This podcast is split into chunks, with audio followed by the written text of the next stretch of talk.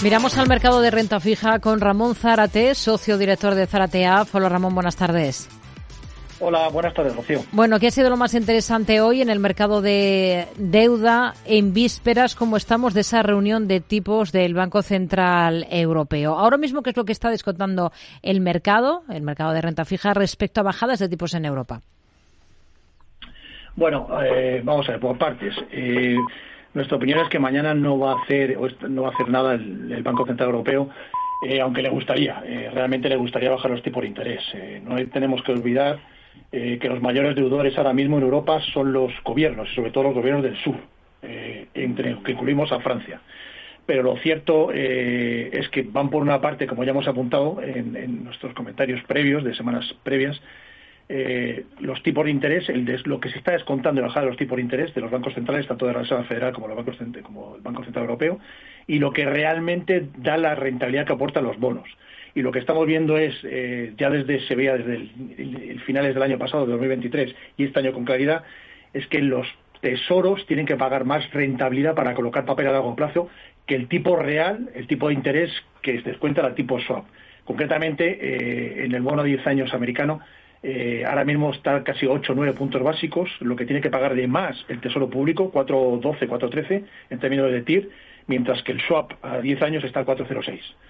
Esto lo que significa es que hay mucho papel, con lo cual, en principio, aunque se descontemos antes o después una bajada de los tipos de interés, insistimos, no está tan claro que bajen eh, las rentabilidades a que se van a financiar los diferentes emisores, empezando por los tesores públicos. Dicho esto, eh, la curva de tipos de interés está descontando eh, que va a haber una bajada de tipo de interés, eh, pero desde luego no a corto plazo. El año swap tipo de interés, volvemos a insistir, en dólares está a 5.13. Es decir, que dentro en, año, en todo este año descuenten que puede haber bajadas de 0,75 puntos básicos. ¿De acuerdo? Mientras que en el año swap el del dólar, del euro, está en 3,60. Es decir, está descontando que en todo este año puede haber alrededor también de otros 100 puntos básicos, 75, 100 puntos básicos.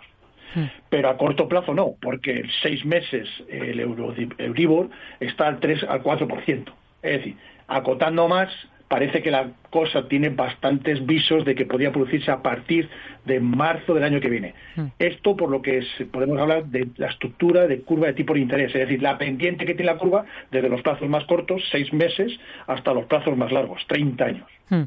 Uno de los riesgos que, se planteaba sobre la renta fija en este ejercicio es que esas altas expectativas sobre bajadas de tipos de interés dibujadas, sobre todo en la recta final del año 23, no se cumpliesen o se enfriasen, que es lo que parece que puede estar ocurriendo, y, propiciando que los inversores pues estén deshaciendo posiciones en los bonos hasta el punto de que el precio de la renta fija mundial está firmando el que es ya su peor mes de enero desde el año 2009, ¿no? Es la realidad que tenemos ahora mismo sobre la mesa. ¿Cómo debe actuar un pequeño inversor en este momento? Porque estamos viendo que el dinero se está yendo hacia fondos monetarios. Bueno, eh, efectivamente, lo que, lo que sí es cierto eh, en este comentario que has hecho eh, es que por primera vez, como se ha apuntado en toda la prensa especializada y financiera, es que los, desde hace décadas no había tipos de interés que en algunos plazos, insistimos, está por encima, son tipos reales positivos, sobre todo en el largo plazo del dólar, pero la mayoría de los pasos por lo menos son tipos positivos de, por encima del 4%. Eh, ¿De acuerdo? Eh, esto ha hecho que sea el activo estrella, esto es indudable. ¿Cómo están comportándose los diferentes inversores? Pues depende del perfil de riesgo que sean. Eh, perfiles más conservadores ante falta de alternativas en el corto plazo, como los depósitos bancarios, que es el activo estrella de inversión, pues no les queda otra que ir a fondos monetarios o letras, letras básicamente activos de los gobiernos con vencimientos cortos, entre 6, 6, 9 o 12 meses. ¿no? y está yendo mucho flujo, pero otro tipo, otro tipo de inversores, eh, por lo tanto, ese tipo de inversores que vamos a ver muy conservadores o más conservadores, básicamente tendrían que van a seguir definiendo su inversión tanto en fondos monetarios o, letras del tesoro, o letras del tesoro o letras del tesoro no solo hay españolas, hay americanas, etcétera, etcétera.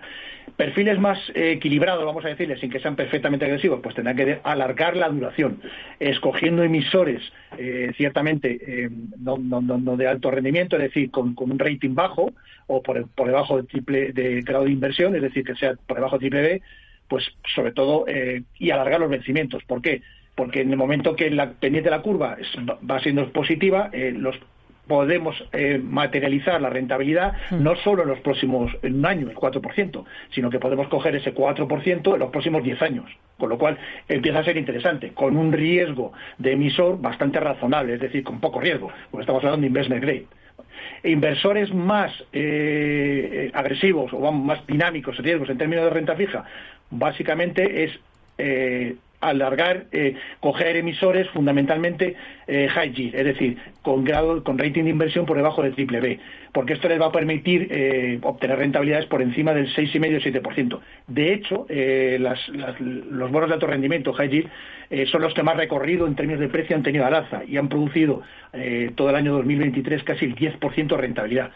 Eh, ahora mismo está en diferenciales 345 eh, sobre la curva correspondiente de swap, tanto en dólar como en euro, y siguen siendo unos eh, diferenciales muy razonables, pero insistimos, esto para los perfiles más agresivos o dinámicos de renta fija. Canal o instrumento para realizar estas inversiones, en todos los casos tenemos ETFs. Hay ETFs para invertir en activos monetarios, hay ETFs que podemos definir si queremos invertir en, corporates, en plazos de inversión o queremos invertir en deuda, y hay ETFs para invertir exclusivamente en, bonos de alto rendimiento high yield.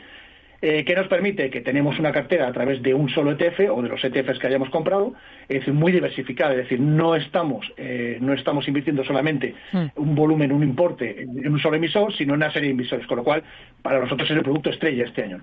Ramón Zarate, socio director de Zarateaf, gracias, muy buenas tardes. Buenas tardes, Rocío.